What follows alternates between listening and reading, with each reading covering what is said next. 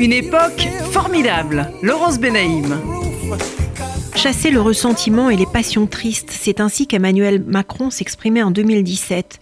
La violence qui s'est abattue sur la France depuis cinq mois a métamorphosé les passions tristes en haine et la haine en violence. Dans l'œil du cyclone, ce luxe, oni, symbole d'accumulation, de négation, de profit, d'égoïsme, celui des élites en décalage avec ce qui serait la vraie France.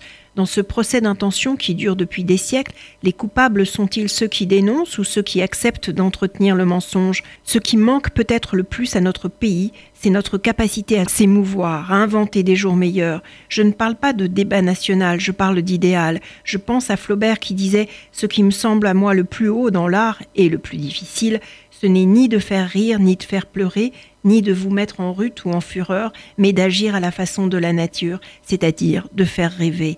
J'en veux à ceux qui, pour des raisons idéologiques, ont préféré céder à l'emprise du lait, ériger le banal en mode d'emploi et de vie, parce que le beau relevait d'autrefois, de ce monde d'hier dont ils prétendaient vouloir éliminer toutes les scories dites conservatrices et réactionnaires à leurs yeux.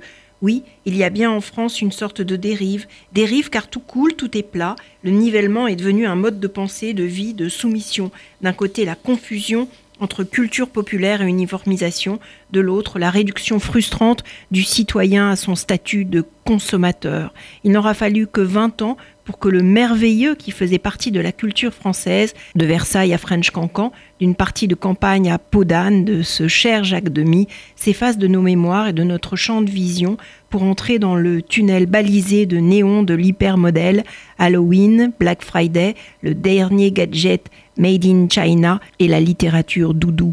Laissons le merveilleux nous émerveiller, laissons à ceux que l'imagination anime d'un vent joyeux, à ces conteurs épris de couleurs, de nous enchanter.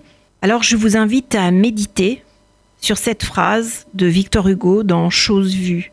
Le jour où la misère de tous saisit la richesse de quelques-uns, la nuit se fait, il n'y a plus rien, plus rien pour personne.